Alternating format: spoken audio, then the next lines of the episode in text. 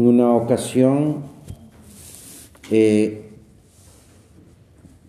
Santiago, Juan y la mamá de estos dos se acercaron a Jesús y le dijeron, sobre todo la mamá de estos dos, Maestro, queremos que nos concedas lo que te vamos a pedir. Él les respondió, ¿qué quieren que, que desea? Y le dicen, concédenos, concede a mis hijos que se sienten uno a tu derecha y otro a tu izquierda cuando estés en tu gloria. Jesús les respondió, no saben lo que piden. Pueden beber el cáliz que yo beberé y recibir el bautismo que yo recibiré. Y respondieron aquellos dos, podemos. ¿Cuántas veces le decimos a Jesús, podemos, ah, con, con más entusiasmo que realismo? Como cuando le prometemos, bueno, mañana, mañana sí voy a hacer mi rato de oración. Ahora sí, este domingo, caiga quien caiga, sí voy a misa. Y, ya verás, a veces prometemos pues eso, que eh, algunas cosas, eh, pero, pero pues no pongo los medios, ¿verdad? Simplemente sí es más entusiasmo que realismo.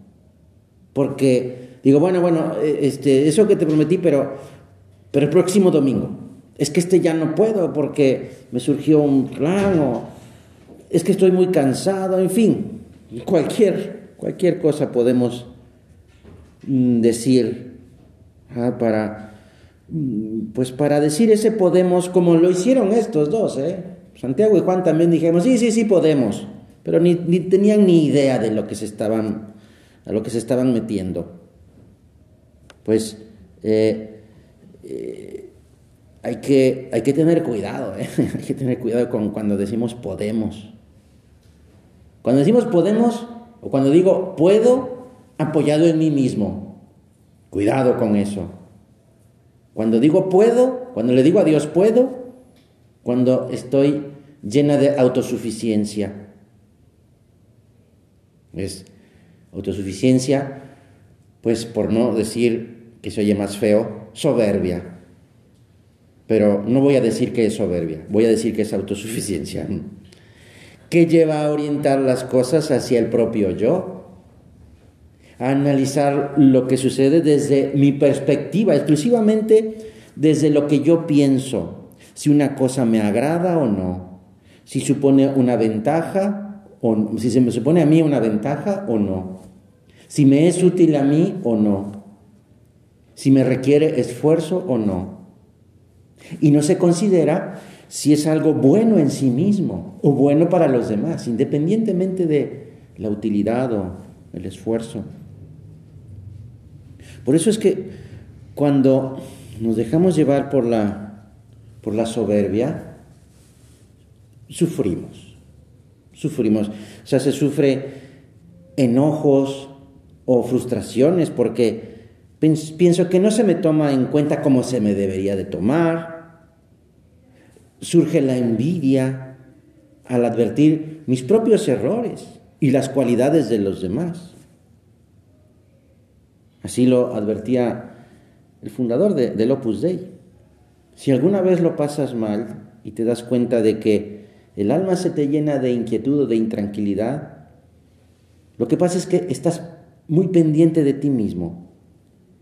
Si te centras en ti mismo, no solo tomas un mal camino, sino que además perderás la felicidad a la que estás llamado a vivir en esta vida.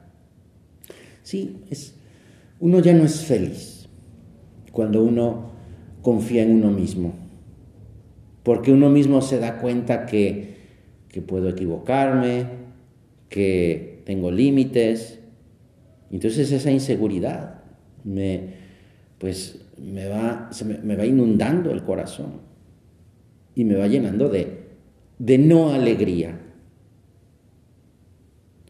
La soberbia es siempre una repetición de aquella primera desobediencia de Adán y Eva, con la que quisieron ponerse en lugar de Dios. Es eso. O sea, el primer pecado no es desobediencia, el primer pecado es soberbia. Porque el enemigo, el demonio, les dice, serán como dioses si comen de ese fruto que Dios les prohibió comer. Serán como dioses. Y entonces, pues aquellos dos, pues dijeron, a ver, ¿de qué se trata esto? Y entonces dice el Génesis, ese fruto les pareció agradable a la vista, suculento, sabroso. Pero no era porque fuera un fruto X o Y, sino porque querían ser como dioses y entonces empezaron a hacer a un lado a Dios. Y terminan por desobedecer, pero es la soberbia. La soberbia que nos hace pensar que, que no es posible que Dios me pida aquello que, no se me antoja o que no me gusta o que me supone un, un esfuerzo o incluso que me causa un poquito de, de dolor. No puede ser. En contraste con el profundo gozo interior que proviene de la humildad. La soberbia produce inquietud, insatisfacción, frustración. Ya más adelante vamos a hablar sobre la humildad. Pero la soberbia, pues eso, lleva a orientar las cosas hacia, hacia mí, hacia, hacia el propio yo. Eh, y, y ese, eso me lleva a juzgar, a juzgar que Mm, pues a juzgar a los demás desde mi perspectiva. Y, y, pues a juzgar en el sentido de decir, bueno, pues si los demás hacen lo que yo quiero que hagan, o lo que yo considero como bueno, y entonces si se salen de ese parámetro, ah, ya ahí como hay un, un tache, ¿no? Un dislike, ¿no? como quieran llamarle. Pues entonces, claro, si nos vamos guiando por eso, pues eh, eh, eh, esa persona, pues frecuentemente estará enfadada, estará enojada. Mm, mm, pues cuando uno se deja llevar por la soberbia, aunque trate de buscar su propia complacencia, siempre habrá esa falta de paz, esa falta de alegría. ¿Qué le falta para ser feliz? Nada. Nada porque lo tiene todo. Y todo porque ha perdido de vista lo fundamental. ¿Qué es lo fundamental? Es esa capacidad para darse a los demás, para mirar al otro, para dar la mano al que lo necesita. Eso es, esa es la, eh, eh, esa es la capacidad que, tiene, que tenemos todos los seres humanos de, entregarnos, de darnos a los demás. Claro, quien se va cerrando en sí mismo, pues va cerrándose la puerta a la verdadera felicidad. Eh, pues eh, eh, es esa, esa dificultad de someterse a una voluntad que no es la propia. Aquí es donde viene esta relación con Dios. O sea, ¿cómo me voy a, ¿Cómo voy a hacer lo que Dios me pide si eso yo no lo quiero hacer? Entonces ya hay un choque ahí, hay un conflicto. No es posible hacer esto que Dios me pide. Pues ¿cómo puedo entonces luchar contra, contra mi soberbia, que tantas veces me engaña, que me aísla del Señor y me aísla de los demás? El Señor nos responde con una pregunta. O sea, estamos en ese diálogo de aquellos dos hermanos con Jesús. ¿Estás dispuesto a beber el cáliz que yo voy a beber? ¿Cuál es ese cáliz? Es el cáliz de la entrega de Cristo por los demás. O sea, es, es, es, ese salir de nosotros mismos, de nuestro caparazón, de nuestra zona de confort, para abrirnos a los demás. La verdad es que con esto yo hubiera dicho, no puedo. En lugar de decir puedo, pues no, decir, no, pues no puedo, está difícil. No puedo, Señor, pero sí quiero. Ah, no puedo, Señor. No puedo solo, pero sí quiero. Queremos hacer todo lo que está de nuestra parte, sabiendo que es poco, sí, pero ese poco tú, Señor, lo haces mucho. Hemos recibido unos talentos que precisamente Dios nos ha dado para, para que sirvan a los demás, para que te sirvan a ti, Señor. Pero Jesús nos dice que al hacerlo no hemos de actuar como los fariseos, que atan pesadas cargas y, y las ponen sobre los hombros de los demás, mientras que uno no quiere moverlas ni, con el, ni tocarlas con el dedo. Sería una pena, ¿verdad? Sería muy triste que alguien pudiera decir de nosotros, sí, haz, haz lo que Él te dice, pero no lo imites en sus acciones. O sea, eh, la soberbia, pues es, eso nos, nos lleva a decir algo y hacer otra cosa. Pero mira, no se trata de una soberbia, esto lo, explica muy bien San José María, ¿eh? no se trata de una soberbia así espectacular, despótica, avasalladora. Los ataques de la soberbia son muy sutiles y por eso tienen esa cierta dificultad para detectarlos. Decía San José María, hemos de luchar contra formas sutiles y frecuentes. El orgullo de preferir la propia excelencia a la de los demás, la vanidad en las conversaciones, en los pensamientos, en los gestos, el tener esa susceptibilidad casi enfermiza que uno se siente ofendido ante palabras o acciones que no significan en modo alguno un agravio. Pues eh, nosotros queremos ser santos. Necesitamos ser santos. La iglesia necesita, nos necesita santos. Y la receta es la siguiente.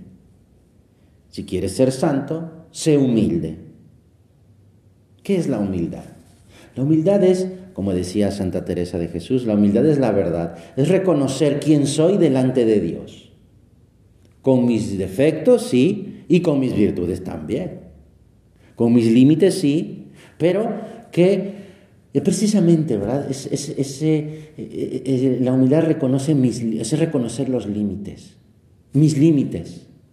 O sea, eh, y esto lo hacía Jesús. Jesús también va reconociendo sus límites. Por ejemplo, cuando lo, mm, está en el desierto 40 días, con sus 40 noches, y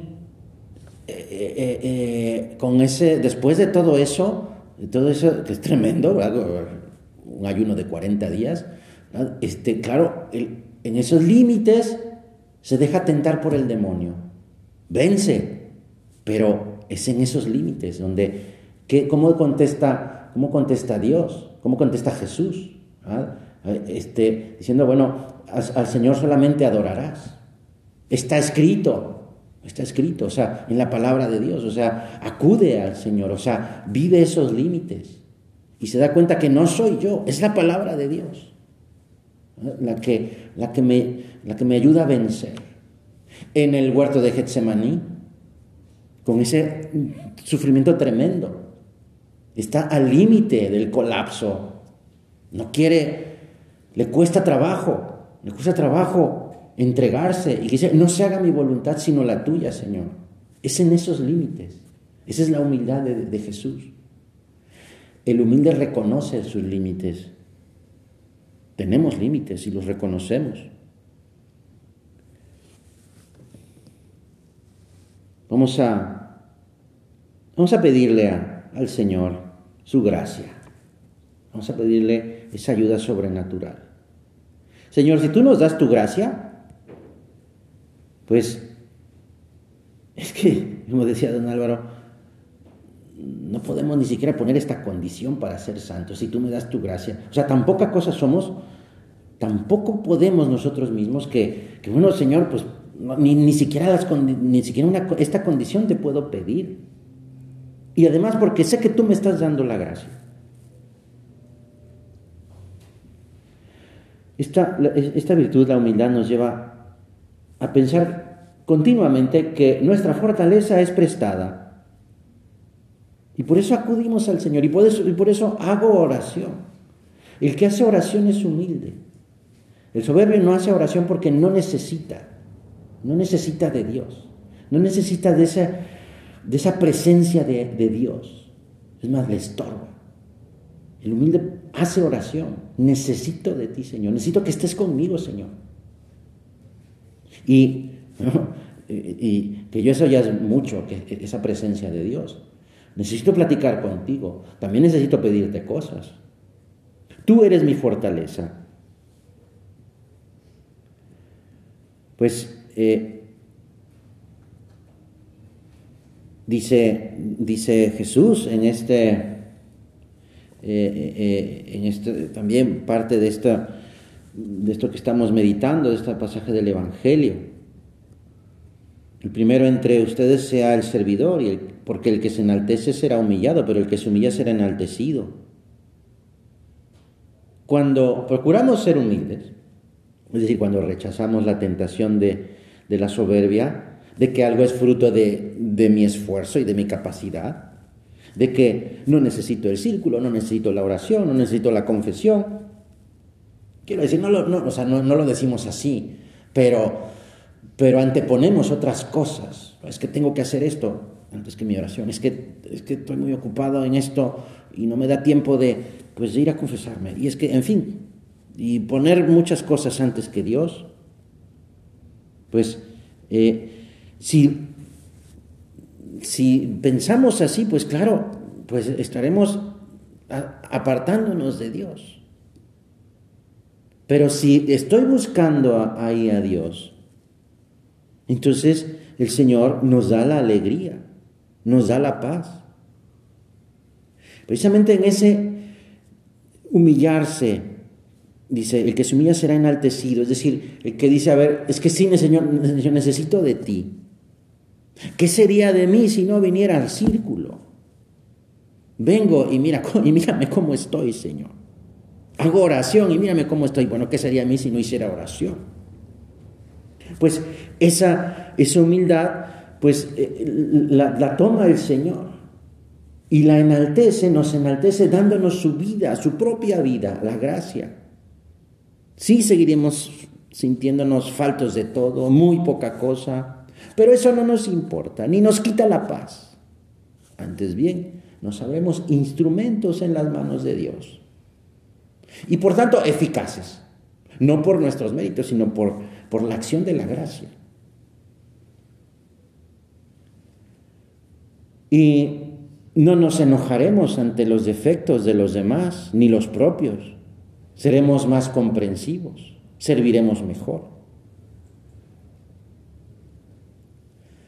Pues eh, solo, se, eh, solo se mantiene y se recupera esta paz, este gozo, cuando en lugar de, de razonar o reflexionar en nuestro interior sobre lo que nos pasa, procuramos ver a Dios, ver a Jesucristo, y estar cerca de Él y disfrutar de esa presencia suya.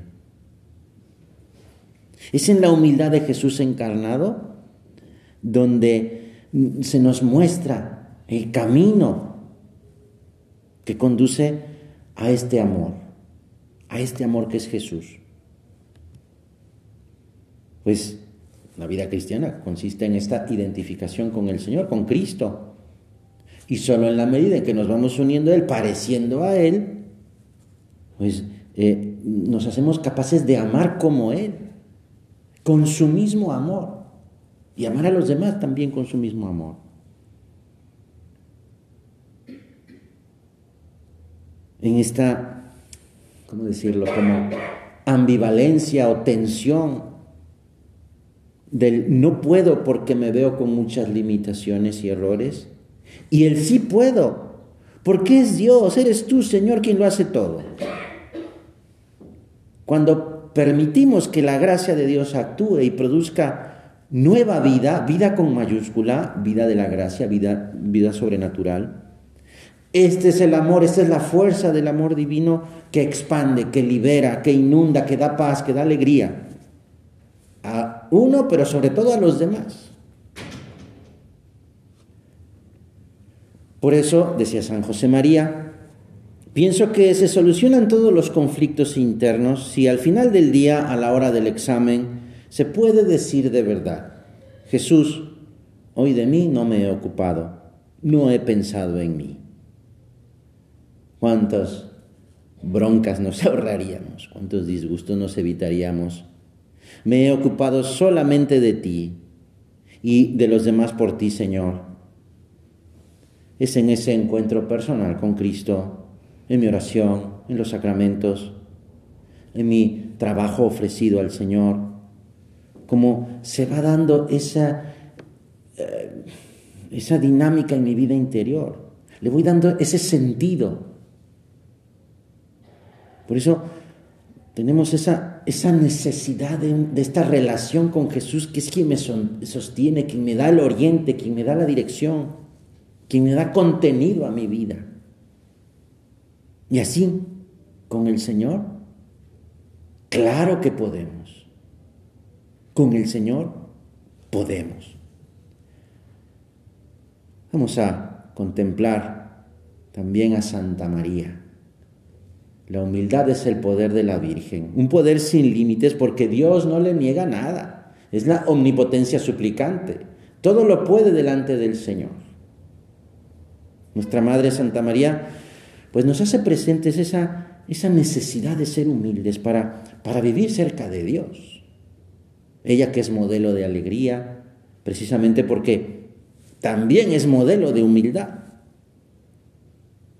Ella dice, proclama mi alma las grandezas del Señor y se alegra mi espíritu en Dios mi Salvador, porque ha puesto los ojos en la humildad de su esclava. Ayúdanos, Madre nuestra, a decir, pero sobre todo a vivir esto que escuchamos de ti.